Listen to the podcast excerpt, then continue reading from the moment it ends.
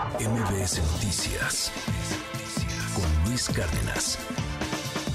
Hoy es miércoles de libros con Dalila Carreño y este es uno de los libros que puede convertir a sus pequeños, a sus hijos, en unos amantes de la lectura, en unos adictos, pero a la lectura, a las historias, a la imaginación. Hacía mucho que no veía un libro tan, tan padre como este. Se llama Luis y Caro contra los fantasmas de la ciudad. Cuéntanos, Dalila, muy buenos días.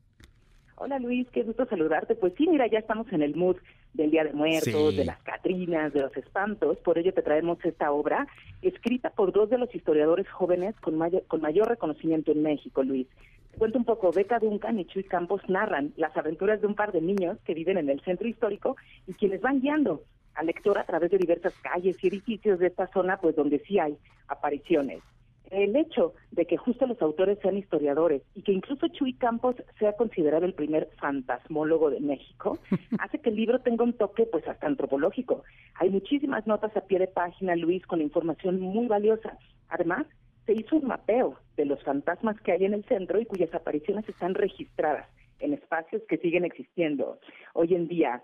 De esta forma, pues a lo largo de 10 capítulos nos vamos enterando por ahí de los espectros que se aparecen en el convento de la Merced, en la secundaria número uno. También se comparten detalles de otros fantasmas como el cadejo, que es un perro espectral, y hasta de la llorona prehispánica, imagínate.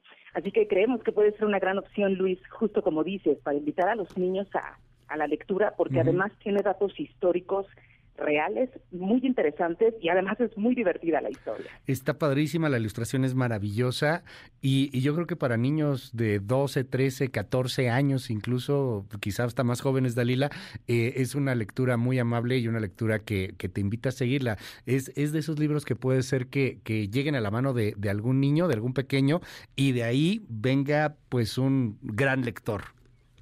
Así es, Luis, y como dices, las ilustraciones son de Carlos Vélez, quien hizo un trabajo espectacular para recrear la catedral, el Templo Mayor, por ejemplo.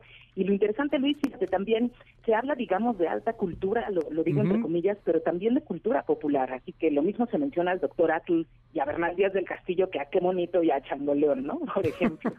Está buenísima, qué gran obra. Gracias por la recomendación, Dalila. Luis y Caro contra los fantasmas de la ciudad. Gracias, Dalila.